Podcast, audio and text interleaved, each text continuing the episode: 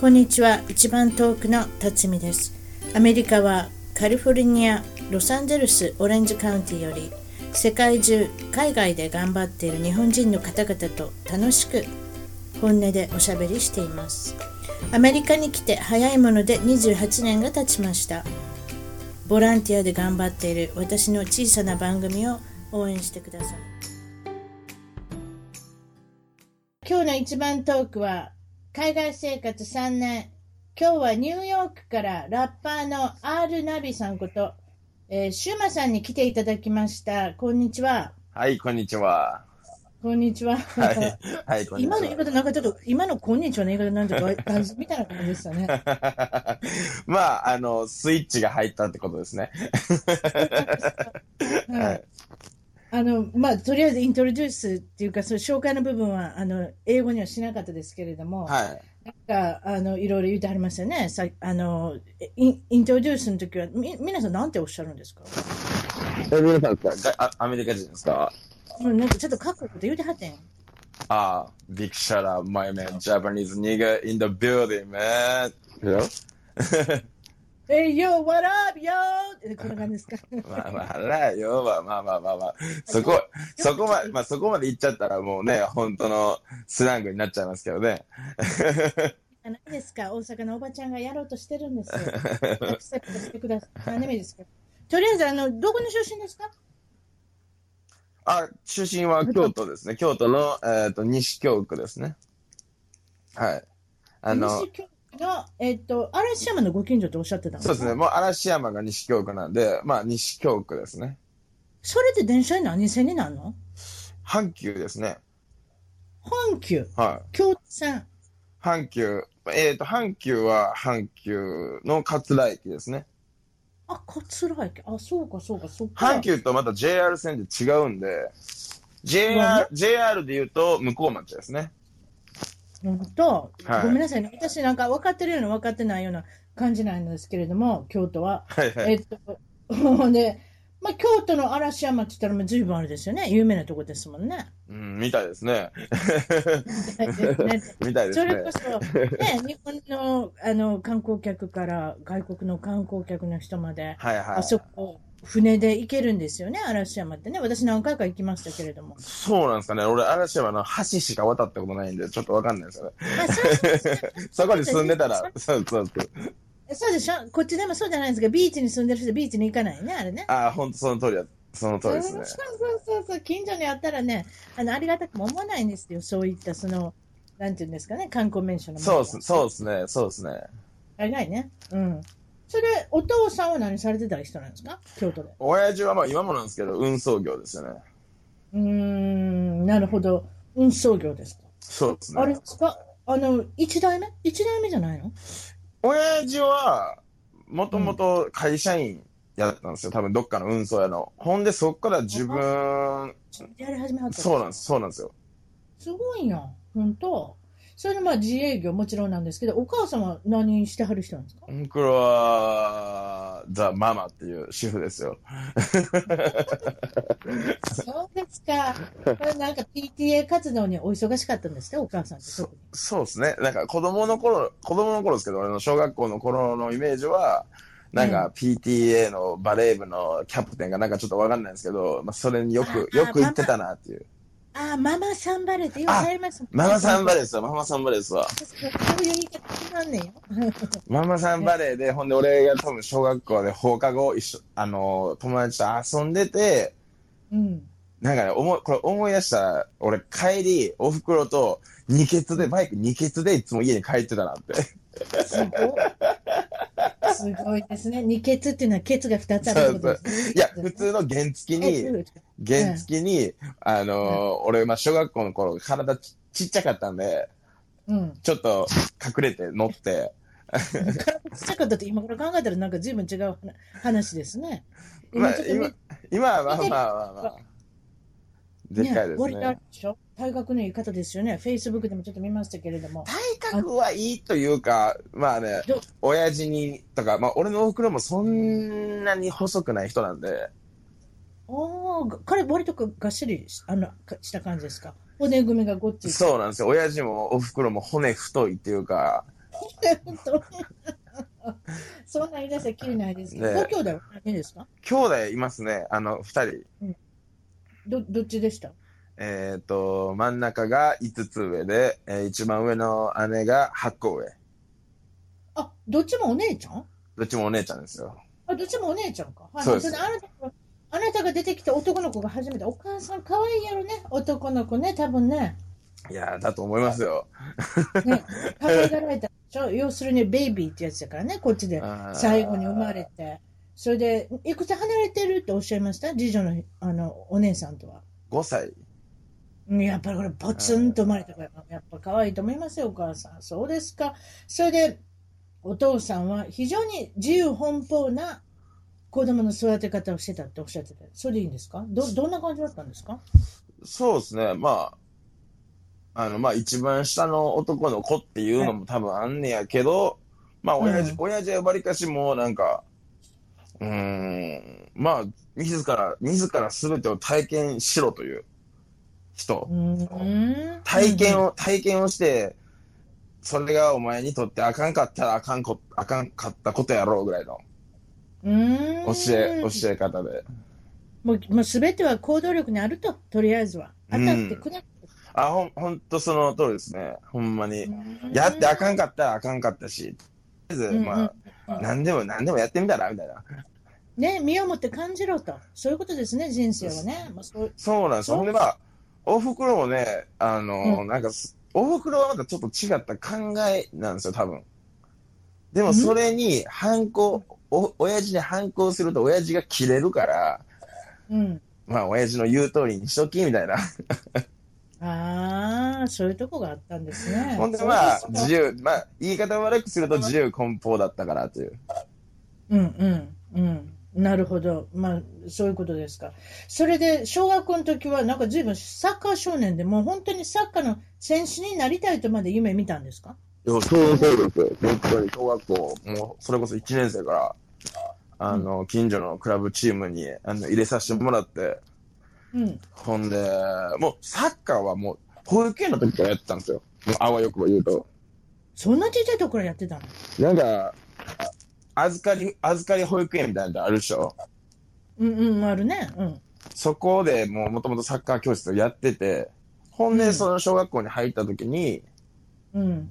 もう小学校のクラブチームに入って、みたいな。だうから、んもうほんまに、今もサッカー大好きなんですけど、サッカーやっぱりも、ものすごくその頃じゃないですか特に強くなってきたのが、日本は。いや、ほん、ほ、本当に、ほ、ほんと三浦和義ですよ、それこそ。ねそうですね。あの人ですね。そうですよ。うん、だからみんな三浦さんになりたいっていうことでみんなもうサッカー始めるんですもんね。いや、ほんまにサッカー選手になりたかったなって、今思えばつくづく思うなっていう。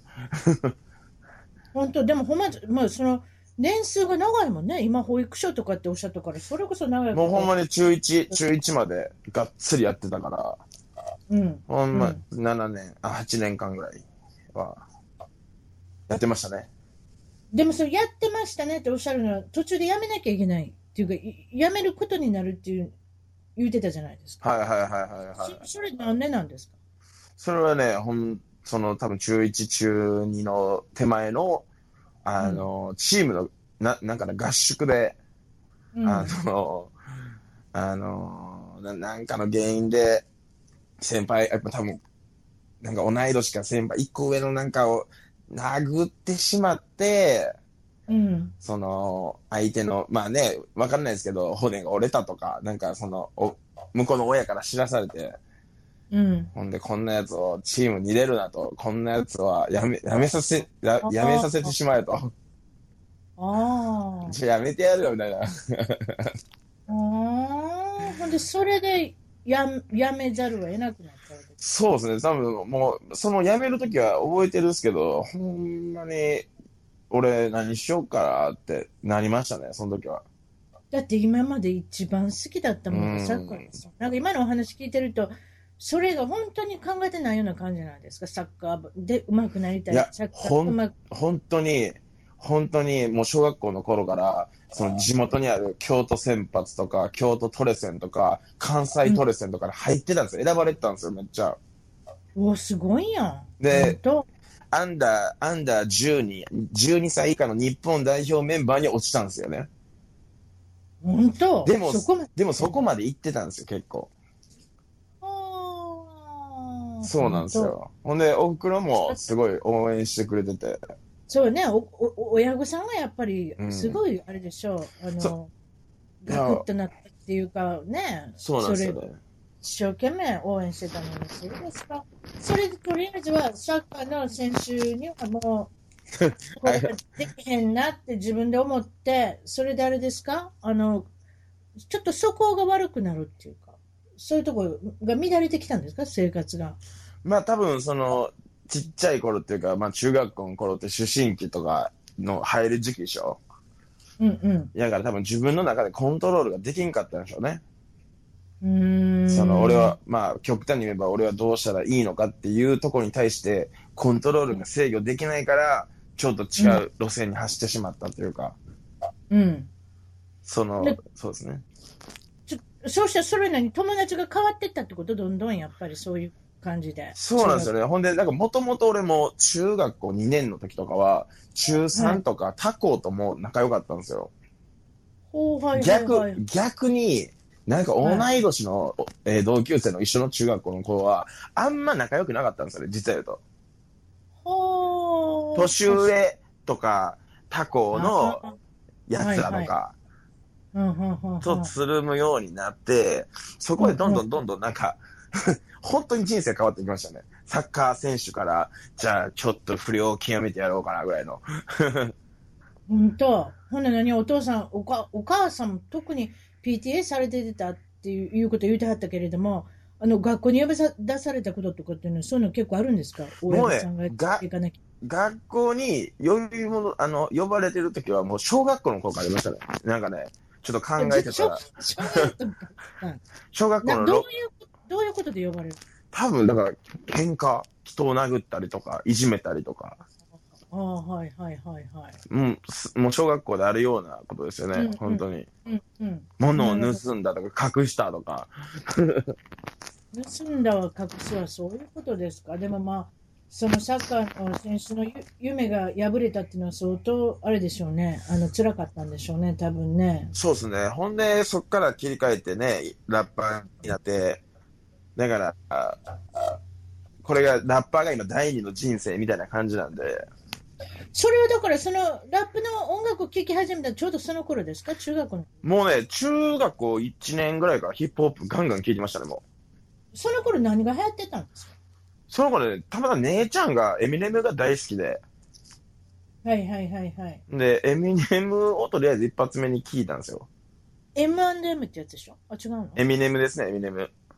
?M&M って誰あの、白人の子そうです、白人ラッパーですね。あの、デトロイトの子やろそうです、あそのうです、そうです。あの、そういうことよね。あの、ミシガンのデトロイトの、あの、金こ髪のう、こうじゃないですけど、多分一緒ぐらいの年ですよ。 エミネム。こうごめん、ごめんって、こうって、私からしたらこう言うわけいよ。や、多分、多分一緒ぐらいですよ。あの人かかっこいい感じの人やね、割とね。そう、そうですね。うんうん。あ、それが好きやった、姉ちゃんが。いや、そうなんですよ。姉ちゃんがたまたま CD 持ってて、ほんで、あの、それを聞いてて、エミネムのフィーチャリングとかね、その、今の言う、ウエストコースのラッパーの人らがめっちゃフィーチャリングで参加してて、だ、誰、だ、誰まあ言ってしまうドクター・ドレイとか、ネイト・ドックとか、はいはいほん。でそれを聞くようになって、トゥーパックを聞いて、アイスキューブを聞いて、アイスティーを聞いて、まあ、え NWA でしたなんか最近の映画で流行った、あの、とか聞いて、どんどんどんどんウエストコースのギャングスタラップにハマっていきましたね。ほんでもう、なんか本格的にヒップホップを聞くようになったんですよ。あの頃、ツーパックまだ生きてたいや、それすらも知らないですね。そのトゥーパックが死ぬしないとか、もう、あの子中1とかやったので、あ、うそうか。あのな当時、あの当時確か、確か、ツーパックが死んで、ノートリアス BIG っていうのが、ノートリアス BIG。はいはい、そうですね。知ってます、知ってそまれす。で、しょあの要するに打ち合いして、どっちも死んでしもたんよね。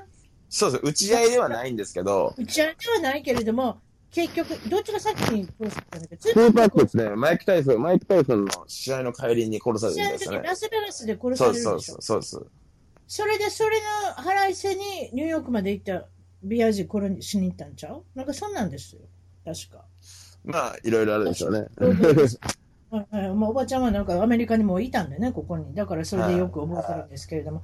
そんなこんなで、それで中学校から高校はあんまり行きたくなかったっておっしゃったけど、そう もうですか高校は行く気を、行きたくなかったので、行く気がもうなかったっていう。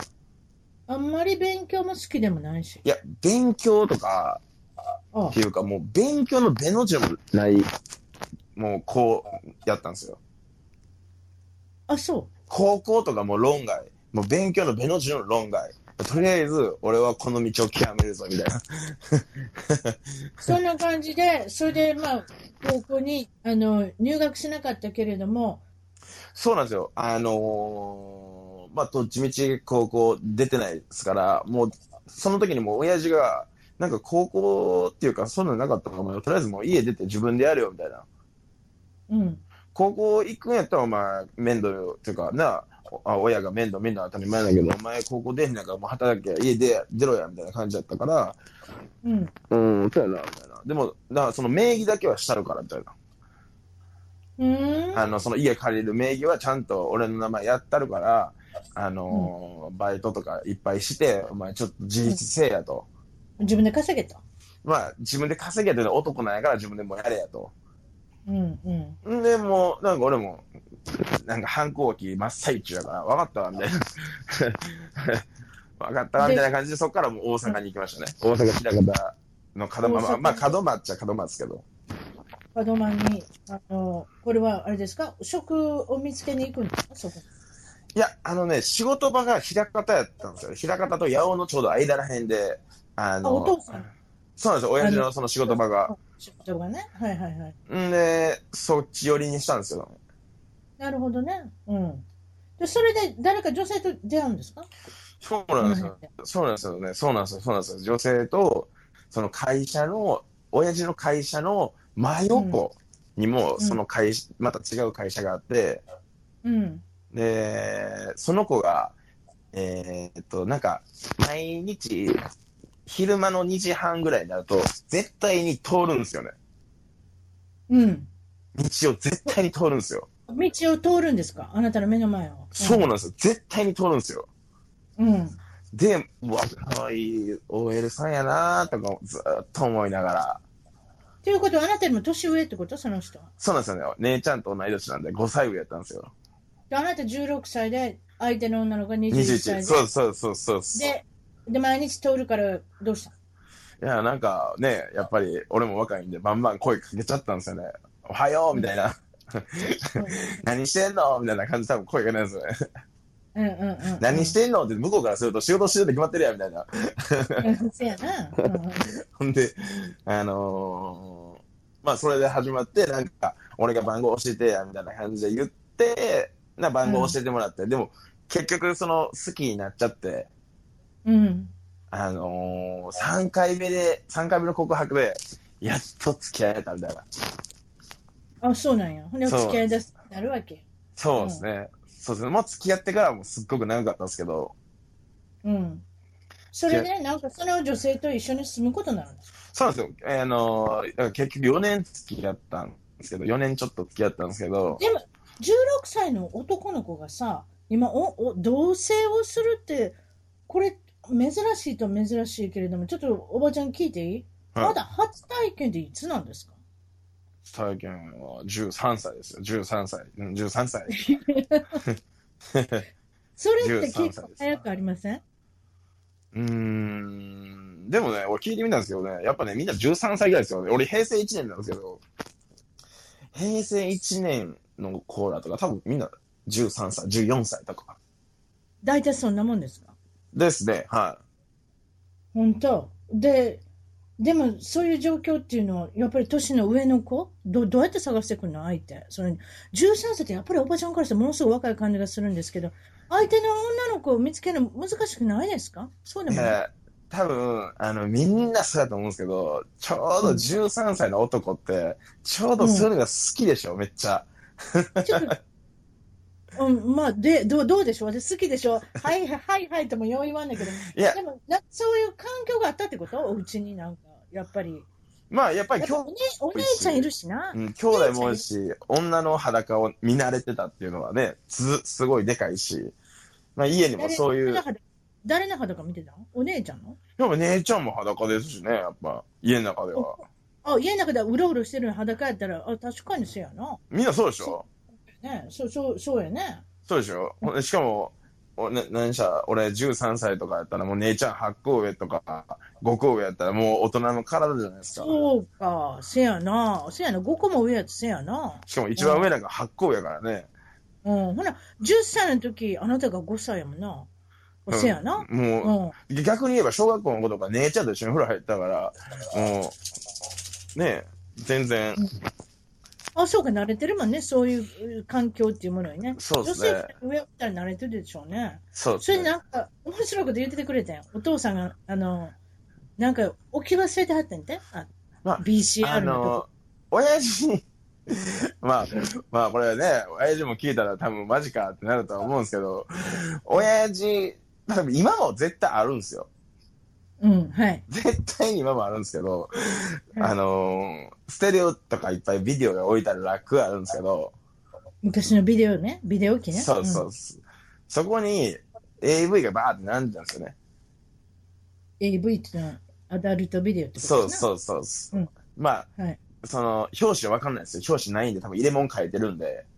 な、な、あ向こうも仕組んどるな。はいはい。ほんで、まあ、それで、俺もろ、ああ、録画、録画したビデオ見たいなと思って、うんうん。パーって見たら、ビビデオやって、うおーみたいな。お、お、そうか、プレイを押したら違うもんが出てきたんや。あんたと、なんあんたの見たい見たいもんっていうか、まあ見たいもんではあるけれども、違うもんが出てきてもうびっくりした。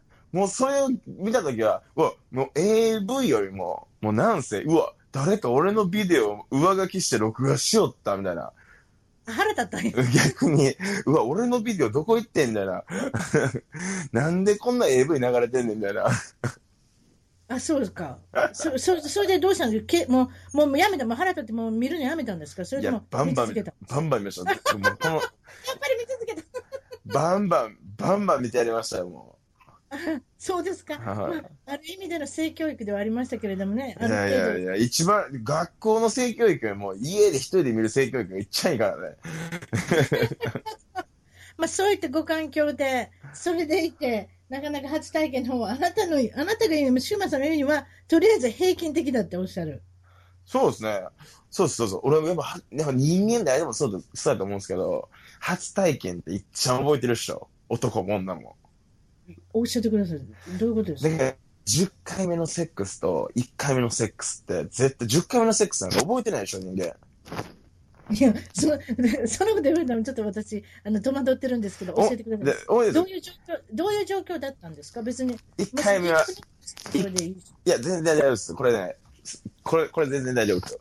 あの、サッカー、当時サッカーやってたでしょ ?13 歳頃。いや、私今、スポンサーないんで、別に何言ってもらっても構いませんので、どうぞ。サッカーやってたんですよ。で、まあ、あの、さっき言ってたように13歳まではサッカーをしてそうでて、すね。その、友達に紹介してもらったんですよ。うん、女の子。女の子を。うん。ほんで、その女の子、こいつはめっちゃできる子やから、あの、まあ連絡したらすぐできるよ、みたいな。マジでみたいな。のその子も同い年なんですよ。うん、え、女の子13歳そうなんです。はいはいそうそうそうです。同いで。もう、はいもうね、これね、多分あいつにやっとる、言わ言う、あの、あいつじゃないですわ。あの、これ録画した後、その子にちょっと送ってあげるんで、あのね、ま、マミって子なんですけ どね。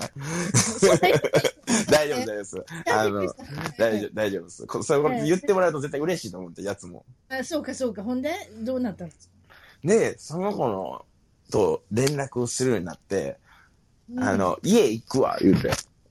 うん。家行って、ちょっと遊ぼうや、みたいな言って、ほんで、うんその子の家行ったんですよ。うん。もう目的はもうそれしかないから、もう会話よりも、 やろうぜ、みたいな、もう。うんお前、俺が、多分その時はなんか、俺がお前、お前初の相手やから、お前なんか、ちょっとリードしろよ、みたいなことを多分なんか言ったような気もするんですよね。その場所はその子のお家そうですよ。あうんの、はいはいその子の家の、そ の子の部屋で、下はもうおばあちゃんが、もう料理してて、晩飯を作ってて、え信じられへん。はいはいはい。すごい状況ほんで、でもなんで作ってるっていう、ネギを切ってる状態ですか、下が。そうですね。それで終幕入って、で、もう、そのね、初恋を終わって、はい。あほんでもうその、で、その子と付き合ったんですよ。いかがでしたかあの、この間ビデオで見た感じでした。いや、やっぱりね、あのーむ、いや、あのそれをイメージしたつもりで多分行ったんでしょうね。うん。やっぱり違うなっていう。やっぱ違りうか、あのね、あの、ライブと一緒で、この経験を重すかあの重ねないと、あの、クオリティのあるショーができないなと。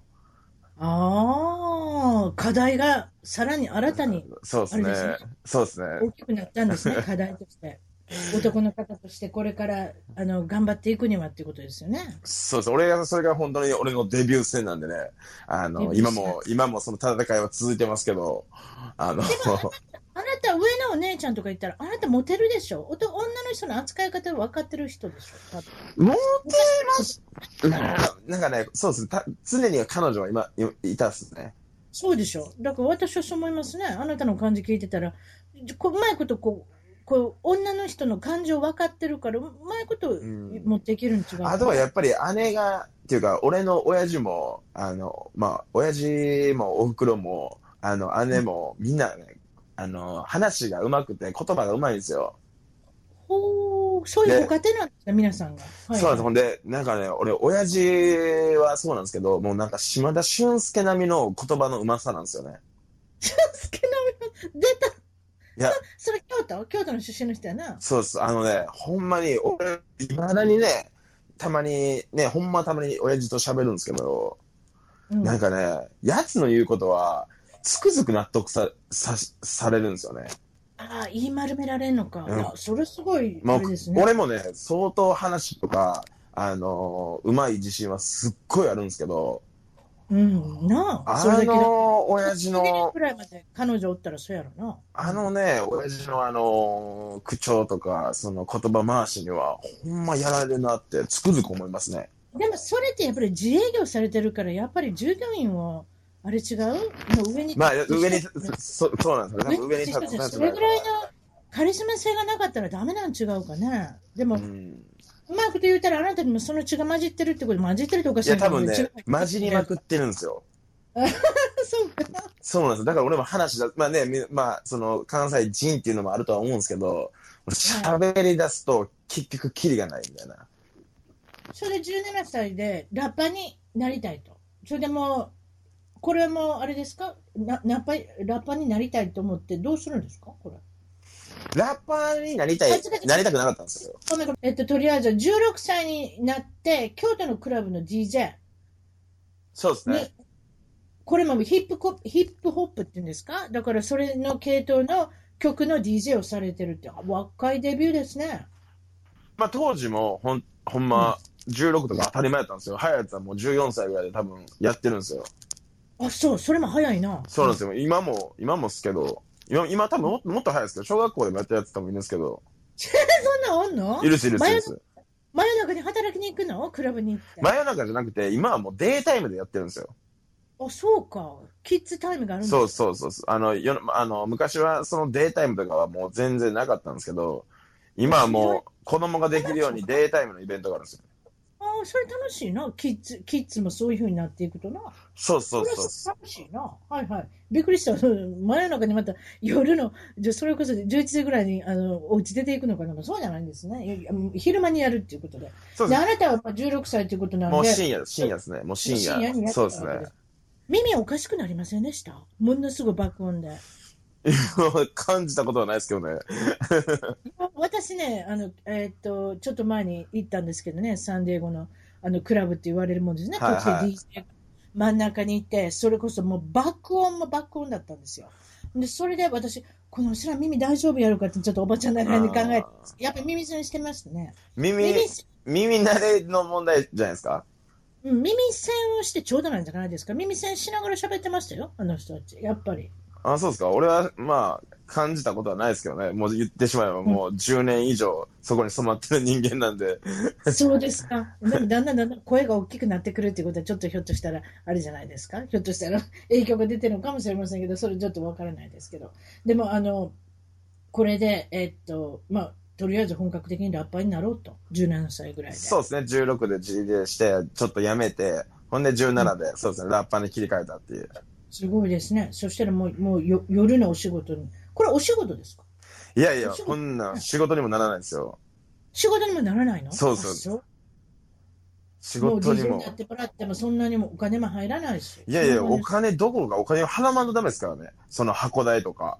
あ、そう、箱代。いや、す多ごい分な、他のみんな、あの、アーティストも絶対そうですけど、初めはもうみんなチケット自分らで売売って、ああ、そういうほこんとでか、。箱代は、箱代払って、ほんで、うん売った、売ったチケットっていうか、で、お客さん見に来てもらって、うんで、。そのお客さんにお酒を買ってもらって、うんで、それで回りますからね。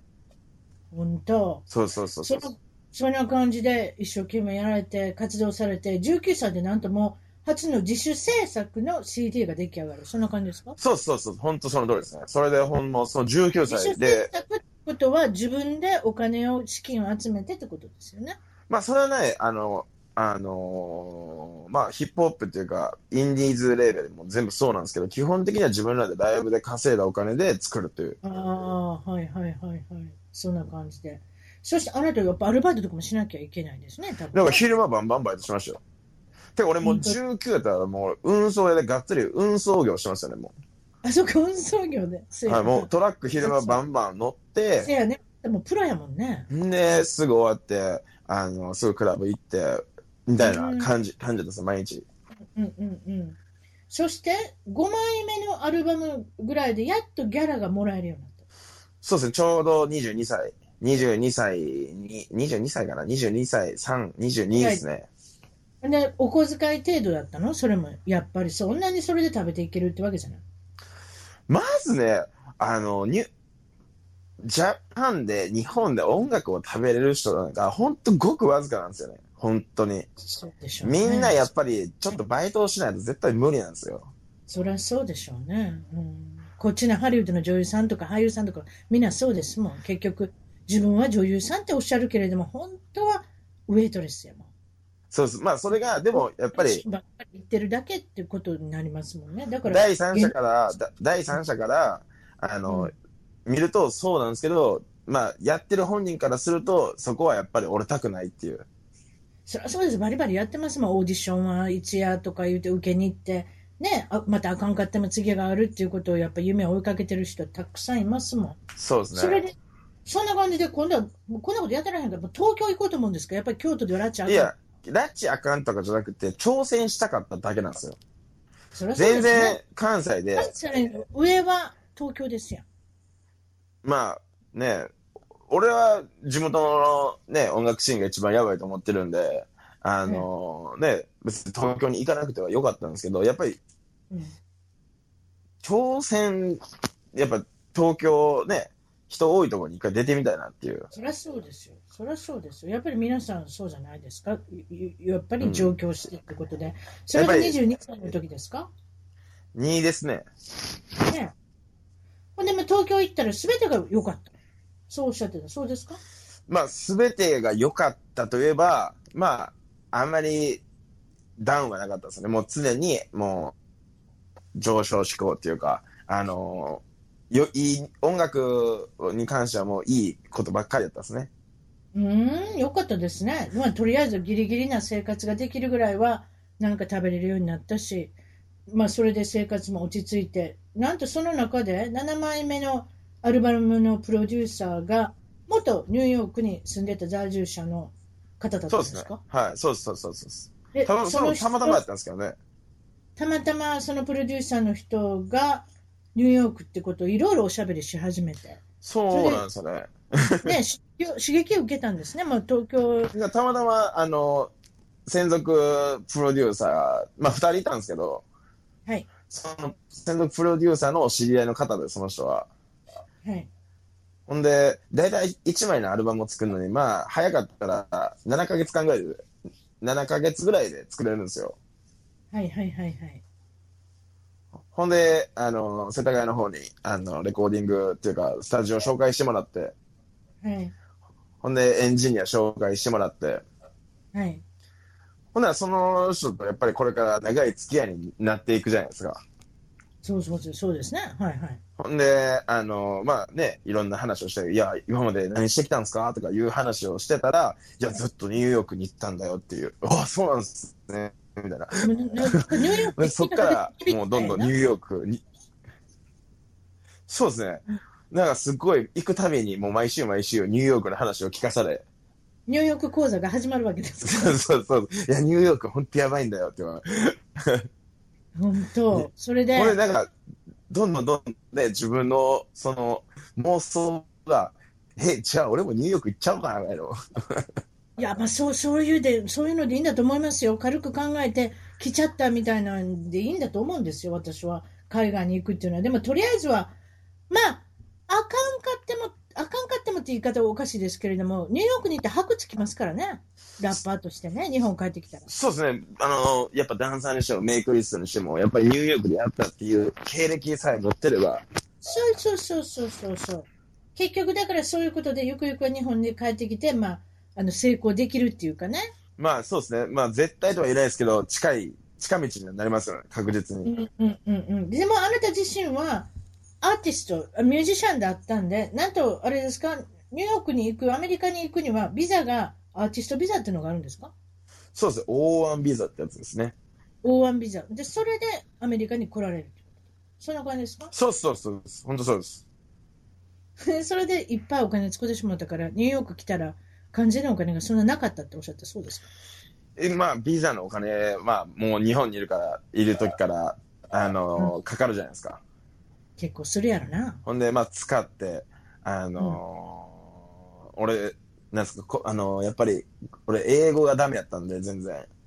どれぐらいダメやったんですかもう全然ゼロゼロですちょよっ。とだけいや、もうえゼロ、ゼロですよ。おーそうかそうかそうか。もう、ももっとわかりやすく言うと、外国人がひらがなを覚える手前みたいな。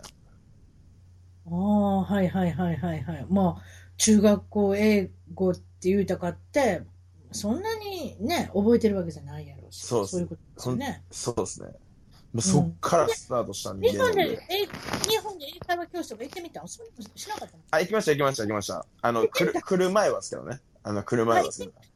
あ、そうなんや。はいはい。それでとりあえず日本、まあ、日本から離れて、ニューヨークに行くって、お父さんお母さん大丈夫だったんですか特にお母さん。いや、もう、大倉、泣いてましたね。じゃあな、東京行った時もないで。ほんでまたその、東また京、東京行った時は、もうね、東京行った時も泣いてましたね。いやでも、まあ、東京やったら京都からやったらね、新幹線でちょっと行けないけどね、でも、お母さんはやっぱり近所にいててほしいっていうのがあったんでしょうう、んそれでニューヨーク行くには、まあ、に日本人の情報誌とかがあるんで、そこで見つけた仕事も、あれですかこ、もう日本で見つけられたんですかいや、日本ではねたいですけど、あの、家だけは、もうやっぱニューヨークいる人にやっぱ情報聞くから、そうね、だからシェアルームとか、なんかどこでアパートでシェアしたらいいかとか、そそうういでっすた感じ、そうです。そほんれで、もうニューヨーク着いて、いきなりお仕事。 1日目から仕事行きましたよ。面接っていうか、はいそうですね。まあ全然道も知らんのに、みたいな。右も左も分からない。全然、ここ、まあでもなんか、ニューヨークってタイムスケアって5番の街というか、なんか、ブロックで分かれてるから、すごい分かりやすいっちゃ分かりやすいんですよ。確かにね、はいはい、アメリカはみんな5番の目ですもんね。はいだから、まあ、チーズ通りに歩けば着くやろ、みたいな感じで、あの、うん行ったんです方向音痴じゃなかったんで、全然、俺、はい、あの、すぐ着きましたね。それですぐ雇ってもらったんですかそ何のお一応仕事がありますかキャバ、キャバクラですね。まあ、こっちで言う、なんか、こっちで言うって言うってか、もう日本のキャバクラなんですけど、アメリカで言う言うとなんかピアノバーみたいな感じでしょ。ああ、はいはいはいはい。全然ピアノバーちゃうし、だからピアノとかねえし、みたいな。 キャバクラやみたいなあ。ピピアノがなかったら、ピアノバー、ピアノバーって読むのはちょっとあれですね。あのいや、キャバクラっていう言い方が悪いから、おしゃれにピアノバーっていう。あなるほど、わかりました。で、そこであ何をされるんですか別にあなたがホステスさんするわけじゃないでしょだからキャバクラやから、ほんま、日本と一緒で、あの、ウェウェウェイターとか、ボーイ、うん、あ、ボーイさんね。はいうはい。ん、あの、キャッチをしたり、あと、なんだっけ、あの、酒を持ってったり、うん、あと、お客さんの席に座って酒な酒を飲んだり、あ、なるほどね。そうですいねっ。たそういう仕事ですね。中で使い走るみたいな感じですよね。そうそうですね。んそれで外国生活初めてで何に驚きましたかアメリカに来て。アメリカに来て驚いたことは、なんすかね。いや、もう言葉が通じないんで、驚くも驚かんもないですよね、もあ、言葉が通じなかった。う。うん。ただ、ただ、一番思ったんが、レジが遅い。確かに遅いなって思ってまあすと、俺、まあ、こっち、俺、その頃ニュージャージーに住んでたんで、あのーアミゴバスっていうのがあったんですよ。うん、面白いな。アミゴバスがもう、なんか適当すぎて、なんか、出発時間なのに全然出発しないとか。そうそうそうそうそう。人がな、人が乗るまで出発しんのこれみたいな。そうそう。時刻表なんか合ってないのもう。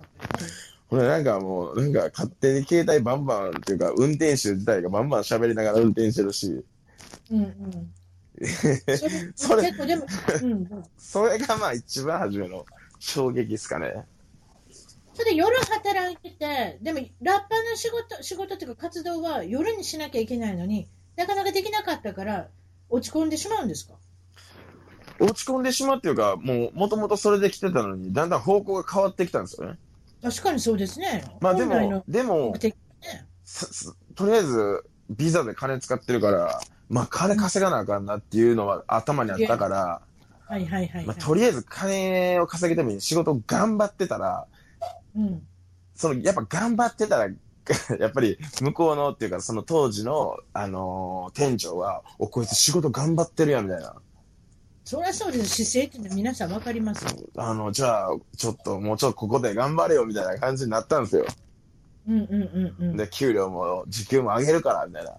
あよかったですね、それでど、まあ、ある程度のお金も貯まってきたし、それでシェアハウスって言っても、そのニューヨークで高いでしょ、ちっちゃいといころやにい、た俺は当時はニュージャージ何ー、ニュージャージーか。ニュージャージー、ニュージャージー高くなかったですか、ニュージャージー週がっつり変わるんで、もうん、う、めちゃめちゃ安いですよ。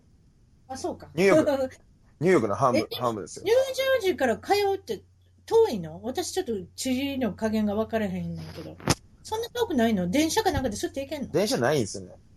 なんで行くのバスです。バスあバスまあ言ってしまえばば、橋渡ればいいだけなんですよ。マンハッタン島までは。はいはいはいはい、わかります。あの辺そうですもんね。みんなが通っておられるのに違う州から来来られてますもんね。そうそういうことです。それでまあ、ラッパーの活動をしていきたいんで、昼間の日本食のレストランのお仕事に、あの、その、キャバクラ経由で、同じオそうそうーナそうーそうの系統、あの、経由で、入ったん転ですよ。職に成功されて、それでまあ、お昼はとりあえずはレストラン、そして夜はラッパーの活動、活動というのはライブハウスをどんどんどんどん回り始めるんですね。なんて、なんて言いに行くんですかいや、もう、I wanna sing, I wanna sing, I wanna sing って言って、 歌わせろ、歌わせろ。そうですね。I wanna sing って言ってましたよ。ほんなら、とりあえずは歌わせてって言そっうて、ここもどっか引っかかってきましたそうなんですよ、もうね、もう、キャバクラやめてからは、もうほんまに、まあ、キャバクラ行ってた時もそうなんですけど、はいもう、キャバクラ入る前とか、うん。あのーとかもかなり行ってて、ほんで、もう夜が空いた時はもう1日5件ぐらいとか6件、10件はもうずっと回って回って回って回って、ははいはい。ほんで、まあ、CD もね、そんないっぱい持ってきてないんですよ。はいはいはい。自分の中ではまあ100枚ぐらい持ってきたんですけど、はい。実際100枚なんかすぐなくなるでしょ。そうですね。そうなんですよ。なくなっちゃったんですよね。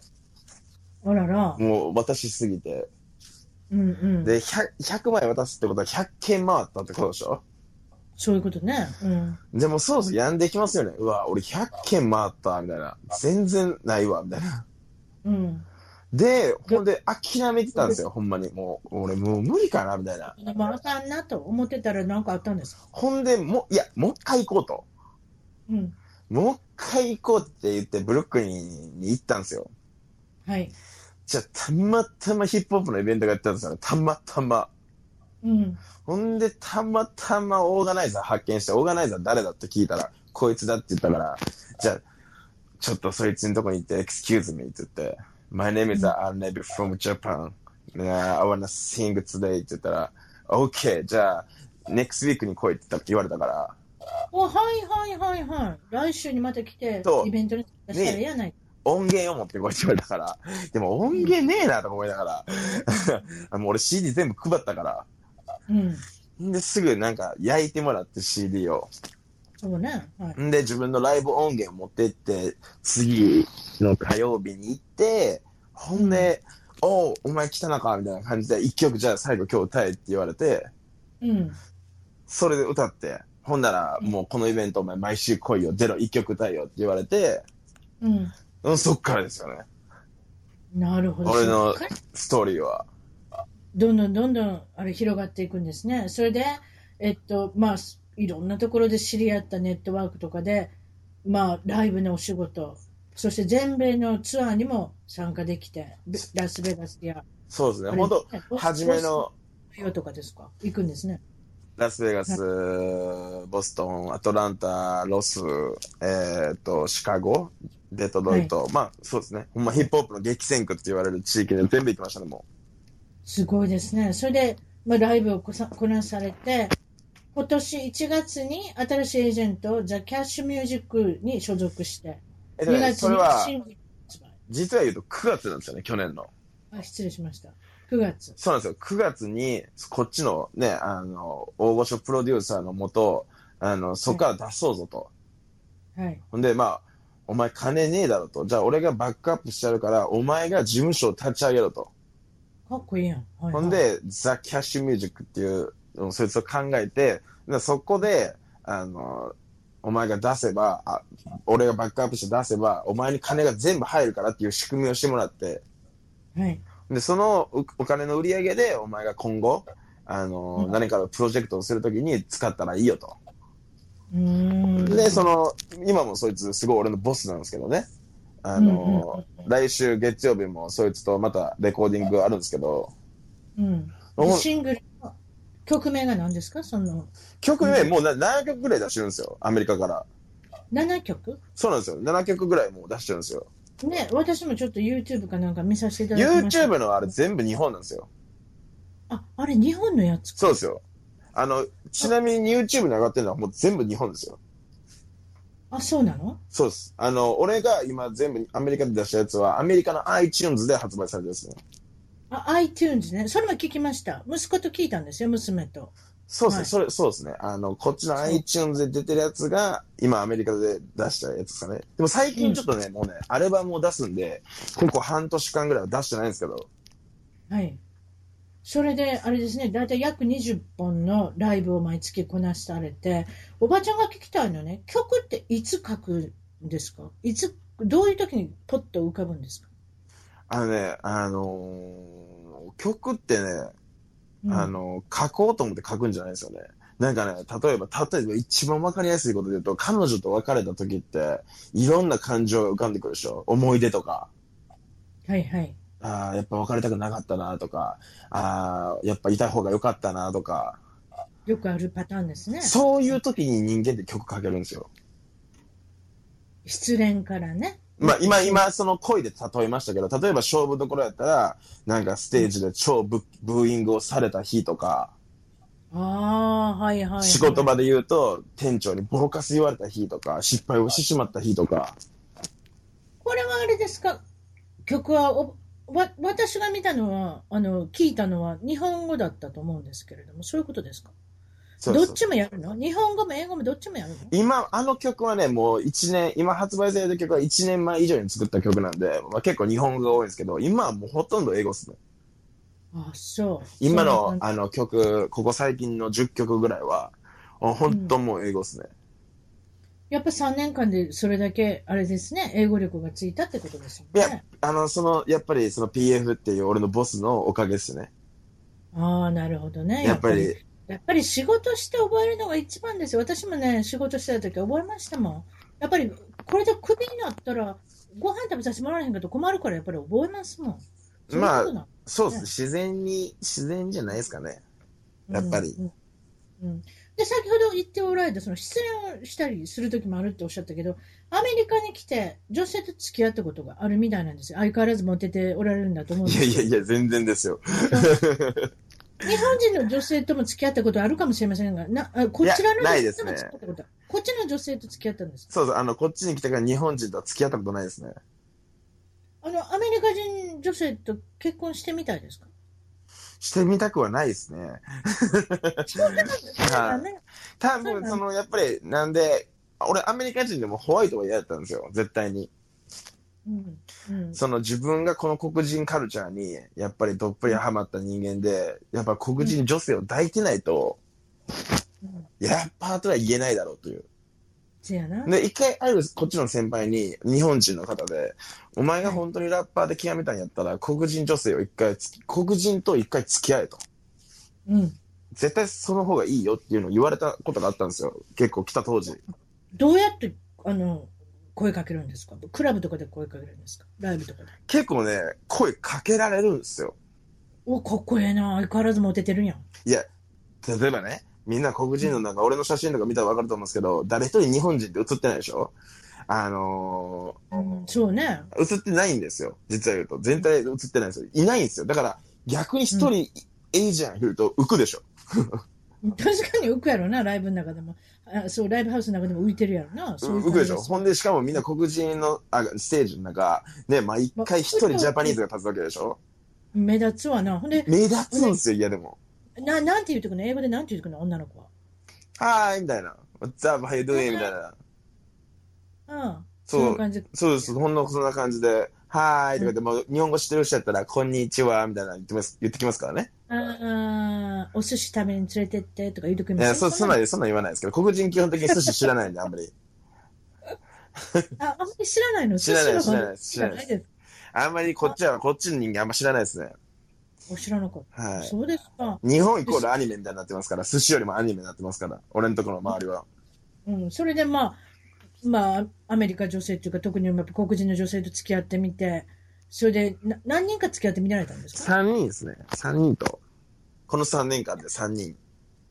あの、なんでうまいこといかないんですかうーん。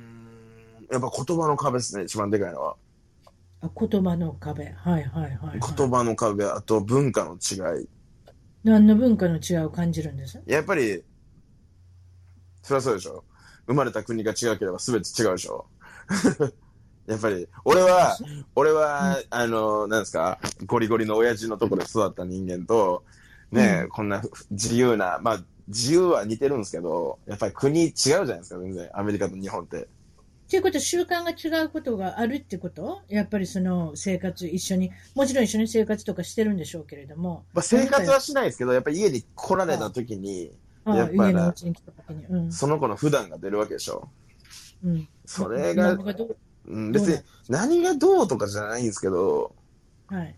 シューマ君と何が違うのえ、え使ったものは直さない。なん 使で使ったものは直さない。で、絶対にもう、えそいつが来たら部屋が汚くなる。あんあ、そういうことか。あとは、うん、清潔面清潔はど、例えば洗った、食べたものそのままほったらかすとか。とか、まあ、なんか、やっぱりお風呂に入れないでしょ。いやそれが、それなんやのその、お風呂に入らないでしょって今言われたんですけど、私わからないんですよ。お風呂に入らないんですか入れないですよ、黒人さんは。女の子でもそうです、そうです。何日かに1回ぐらい入るの多分、み、2日に1回とか3日に1回とかじゃないですかね。で、髪の毛に関しては1週間洗わない人もいるらしいですよ。それはよう聞く。だから髪の毛ぐちゃぐちゃになるからね。濡れたらもうやばいから。だからそうそうもう、綺麗にそのヘアサロンに行ったまま、もう、も、持たしたいからね。あの人たち、やっぱたくさんお金かけてるからね、髪の毛とかには。だから、もう洗わないって聞いたよ。そういうことですかね。そうですね。まあ、それをうねん、あの、黒人に言うと黒人って、あの、嫌がるんで、あんまりね、言わなかったですけどな。んていうのかな。でもほら、やっぱりその、お店とか行ったら、その人ら用の、こう、整髪料っては違ったりするでしょだからやっぱり、あれじゃないですかね、ご苦労されてるんだと思いますよ、見てたら。だからその、髪の毛濡らさないっていうのは、あれですね、あの、いいんじゃないですかあの、高いですし、ヘアサロン行くのは。まあ、いいかもしれないですけど、日本人からすると毎日 入ってくれよってなるでしょ。日本人からすると、やっぱり、そうかな。やっぱ俺は、俺が、俺はそうなんですよ。俺の家庭はそうなんですよ。育った家庭は。毎日風呂に入ろうぜっていう。お風呂入れ、お風呂入れってうるさいな、お母様。え普通にそうでしょっていう。 一日の汚いもんなんでその次の日に持っていくんだって話でしょ。うんうん。で、それを言うてみたけれども、いや、それ言わないです、言わないです。え言わないのかい、うんそれ言うたらあれやもん、失礼やもんね。そうそうそう、言わないです、言わないです。言わないですけそど、だからそれをあーがでも我慢するっていう時点で俺の中でもアウトだったんですよ。ああ、やっぱストレスになったらあかんもんね。そうそうそう。だからね結局、じゃあその人と付き合いました。結婚しました。じゃあ一生それを我慢できるかって言うたら我慢できないでしょ。じゃあやめようって話でしょ。で、やっぱりそうしたら、日本女性と付き合うっていうか、その将来的に結婚した方がいいと思 いや、ほんとそうですよ。日本人ですよ、もう日本人の女う。の子の方が。はい。にそりゃそうやな、そうそう今の話聞いてたら、やっぱりちょっとだいぶ違う感じがするから、そうそうですね。すごいその、方がすごい黒人さんも黒人さんですっごいいいんですよ。可愛くて、いいとこもいっぱいあるんですけど、やっぱりチャ一チャーミングな生、ことですねうん一生おじいちゃんになった時に、そのいや、ー一緒に旅行行ける相手は、やっぱりあーそっか日本人女性だなと。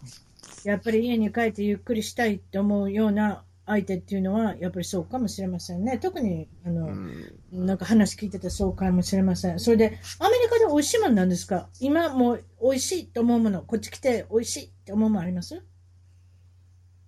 うん、なんですかね。いやー、なんですかね。ないっすなんかでねも、ニューヨークない、ないっすね。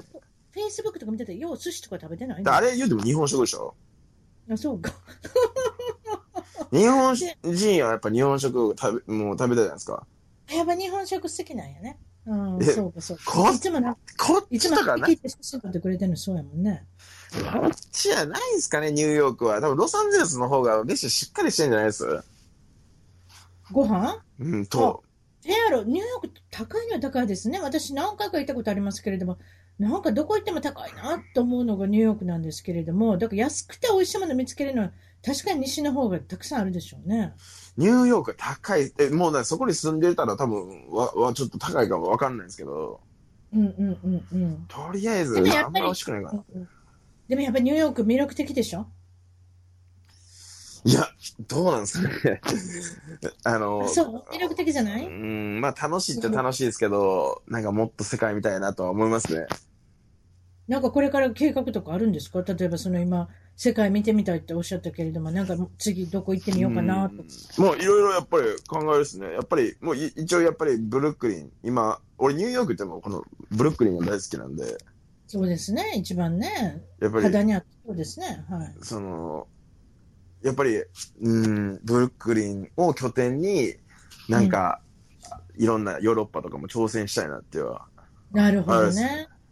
それで今までお世話になってきた人っていっぱいいると思うんですけれども、はいはいこの感謝の気持ちを述べてほしいんですよ。